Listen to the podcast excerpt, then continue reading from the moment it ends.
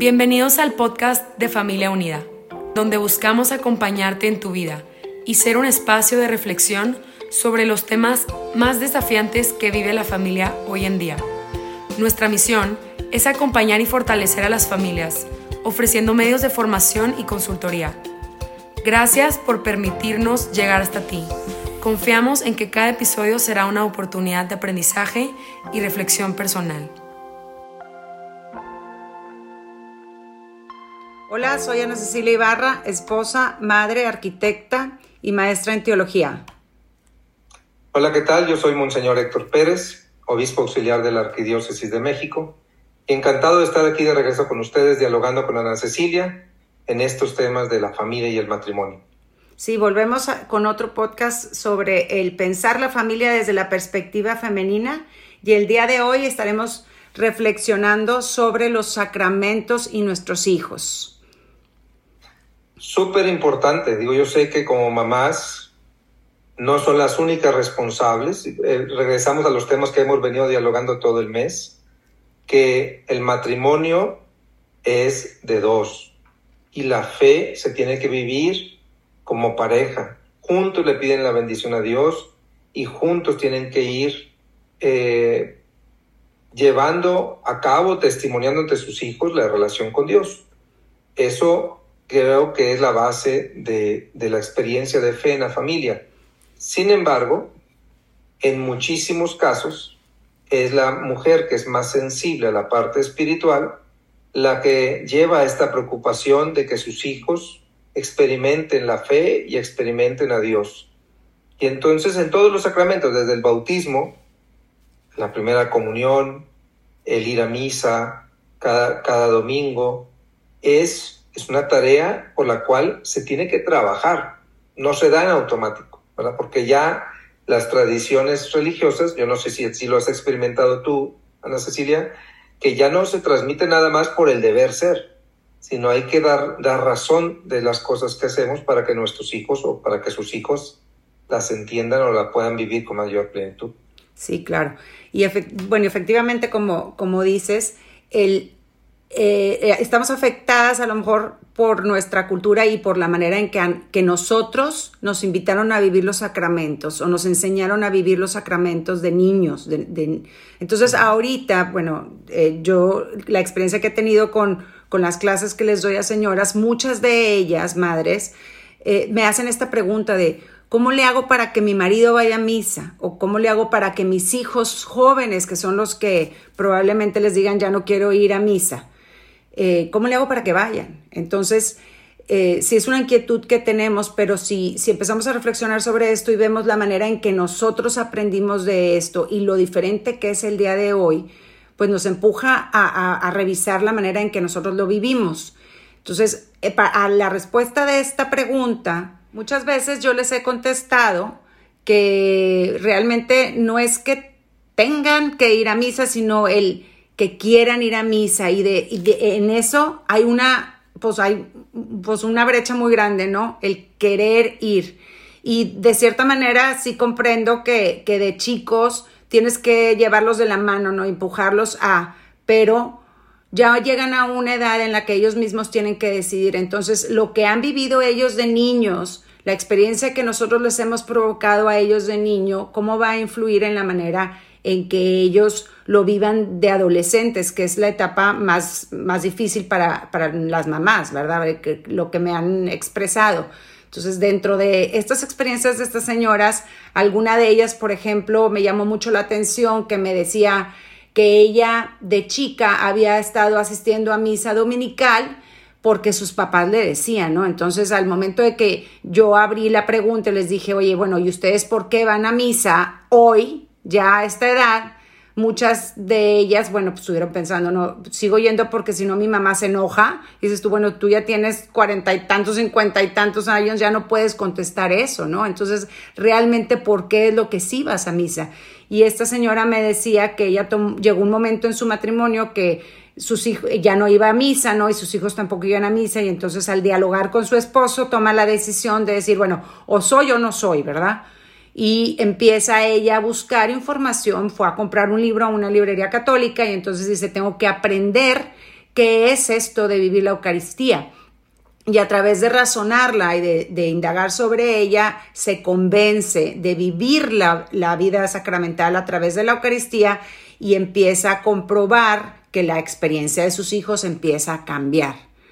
Eso se me hizo muy interesante. Otra de ellas empezó con hijos adolescentes, empezó a transformar su vivencia sacramental y empezar a prepararse desde la casa lo que iba a vivir en, la Eucaristía, Dominical y me decía, oye, yo hasta me arreglo, ¿verdad? Me arreglo muy bien para ir a misa y entonces ya empezaban las preguntas de por a dónde vas y por qué vas así. Dices que gozo tanto mi experiencia dominical en la Eucaristía que, yo voy muy lista, ¿no? Voy muy preparada. Y el que quiera acercarse a esta experiencia conmigo, adelante, pero ya no era tienes que, sino el, la el contagiar esta vivencia.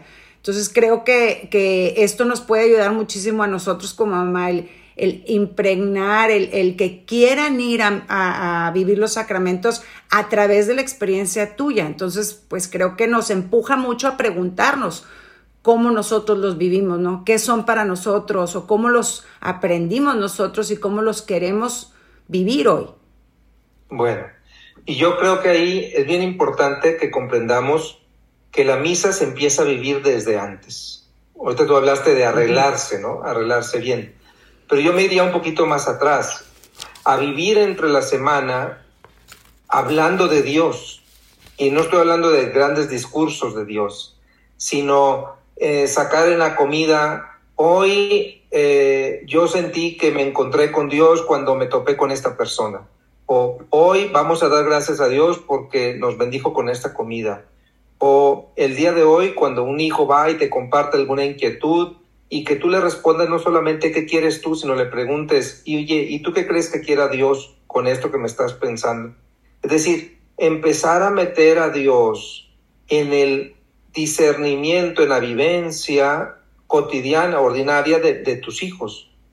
No es nada más que quieres, sino qué quieren los demás, qué es lo mejor para los demás, qué querrá Dios de ti en, esto que estás pensando. Porque si tú los enseñas a dialogar y a vivir sus vidas de cara a Dios, entonces van a querer ir el domingo a, a platicar con Él lo que han, han vivido toda la semana. Esa es una manera. La segunda manera es si tú después de misa, en el carro o cuando donde vayan ustedes caminando después de misa, les preguntas a tus hijos, ¿qué fue lo que te gustó de la misa? ¿Qué te dijo el Evangelio? ¿Qué entendiste del sermón? ¿Qué te gustó de la experiencia? Entonces, les haces caer en la cuenta de que la misa no es nada más 45 minutos que se, o 50 minutos que se viven este, como condición necesaria para irnos a comer, sino va a iluminar tu vida. Va, ahí aprendes, por ejemplo, a mí, yo siempre les digo, a misa, si no vas buscando, no vas a encontrar nada. ¿verdad? Es como cuando vas al supermercado y no sabes qué quieres comprar, porque no sabes qué vas a dar de comer, compras todo menos lo necesario. Bueno, así pasa en la misa. Si tú vas buscando, entonces Dios en algún momento de la misa te va a responder. Lo más seguro es que encuentres la respuesta. Entonces pudieras empezar por preguntarle a tus hijos o a tu marido, bueno, ¿qué inquietudes tienen que quisieran preguntarle a Dios en este día? Y, así los vas preparando para que comprendan que la misa es un encuentro y no solamente que la misa es un rito que hay que cumplir para quedar bien con Dios. O sea, yo les aseguro que cuando lleguemos al cielo no va a ser un pasaporte lleno de sellitos, ¿verdad? De, de que fuiste a misa lo que va a importar, sino lo que cuando lleguemos al cielo va a decir, ah, tú eres el Dios con el que platicaba todos los domingos. Y vas a querer, vas a estar enamorado de encontrarte con ese Dios. Entonces, la misa es una experiencia de, de, la semana, no del domingo nada más. Sí, el empujar a vivir la experiencia de Dios no solamente en la Eucaristía, sino sacando a Cristo del templo, ¿no? Después de la Eucaristía, ¿qué es lo que, esta experiencia que viviste dentro, hay que vivirla fuera? Y ahorita que decías, bueno, no es solamente un rito, el hacernos consciente de todo lo que nos afecta culturalmente a nosotros como mexicanos también, de vivir todos estos sacramentos. Ahorita el decir, bueno, sí, eh, de verdad en mi casa sí era una costumbre y sí sigue siendo el vamos a misa y después vamos a ir a comer en familia o a lo mejor con los abuelos, ¿no? Entonces, esto no es parte del rito familiar, sino es una vivencia propia, ¿no? una experiencia propia y no, no confundirla con lo que culturalmente estamos acostumbrados, ¿no? El, el, el, el hecho de que tú quieras y disfrutes y estés viviendo toda esta experiencia eh, dentro de la Eucaristía, cómo poderla transmitir a nuestros hijos, dándonos cuenta de la manera en que nosotros la estamos experimentando y, por qué la estamos haciendo, ¿no? Como hacer esa separación de lo, de lo que nos afecta a nuestra familia o la manera en que nosotros la aprendimos a la manera que para, para nuestros hijos es importante que la vivan. Este que decías tú de empujarlos a vivir la experiencia de Dios en su vida y que se ayuden de esto, de esto que estamos viviendo durante la Eucaristía. ¿Cómo, cómo, cómo empujarlos eh, de esta manera que estás diciendo tú de preguntarles, pero al mismo tiempo cómo empujarnos nosotros a vivirlo, porque creo que al momento que nos ven vivirlo nosotros es para ellos mucho más fácil, ¿no? Para todos, porque estamos hablando también que muchas señoras hablan no solamente de los hijos, sino es que mi marido no quiere ir a misa, y es que esa es tu chamba, esa es tu labor. Pues precisamente a ese punto quería llegar la vivencia de Dios en la familia, no, no existe el ideal perfecto, vamos a ver, o sea, el ideal no se, no, se plasma en ninguna familia, cada uno tiene que luchar por encontrar cómo sí relacionarse con Dios. Pero esta búsqueda, no es una lucha, pero sí es una búsqueda, eh, se tiene que vivir con, eh, con la pareja, ¿verdad? Y, sí, a mí yo les diría a los, a los hombres, a ver, te preocupas porque tu hijo entienda el fútbol o se sepa los, se ponga la camiseta de no sé qué equipo, o entienda el fútbol americano, o entienda algún otro deporte, pero tú los vas introduciendo en ese mundo y le dedicas tiempo y le dedicas pasión, es más, hasta le dedicas dinero a ello, ¿verdad? Entonces, bueno, yo creo que todos se tendrá que preguntar, ¿Qué herramientas le estoy dando a mi hijo o a mi hija para que mañana enfrente la vida? Entonces no podemos pensar que porque les enseñamos a hacer carne asada o, o, los enseñamos a, a, ir al fútbol, ¿verdad? Los hemos preparado para la vida. Realmente la experiencia de Dios es la experiencia de alguien que te acompaña para poder vivir con mayor plenitud los gozos y para tener más fortaleza para enfrentar las dificultades. Por eso es tan importante que la pareja dialogue, porque esto es una cuestión de los dos. ¿no? Si no, esto parece este, un, una experiencia esquizofrénica, ¿no? O sea, en donde uno piensa, uno lo vive de una manera tan radical al otro. Entiendo que la mujer lo viva con una sensibilidad diferente a la del hombre, pero una cosa es una sensibilidad diferente y otra cosa es ignorar esta experiencia de Dios es una herramienta necesaria para que tus hijos puedan después enfrentar su vida. Entonces, eh, hay muchas em, experiencias de formación para mujeres, para hombres, y hay también muchas experiencias de formación religiosa para las parejas.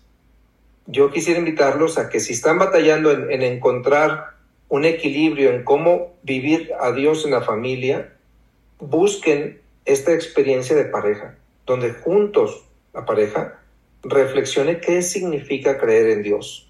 Así como tu amiga que de chiquita iba por obligación y después tuvo que ya hasta los 40 años encontrarle el sentido, bueno, pues a lo mejor no lo tuviste de pequeño, pero eso no significa que no lo puedas tener ahora.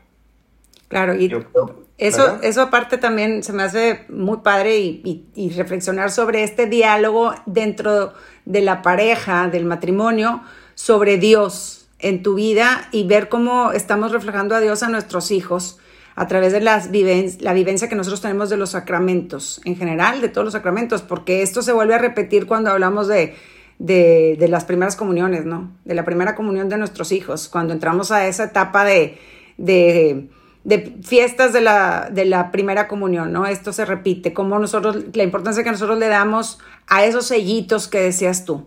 Pero bueno, este tema da para mucho y ahorita ya se nos fue el tiempo. un, gusto enorme eh, haber dialogado con Monseñor Héctor Pérez en estos podcasts de Familia Unida.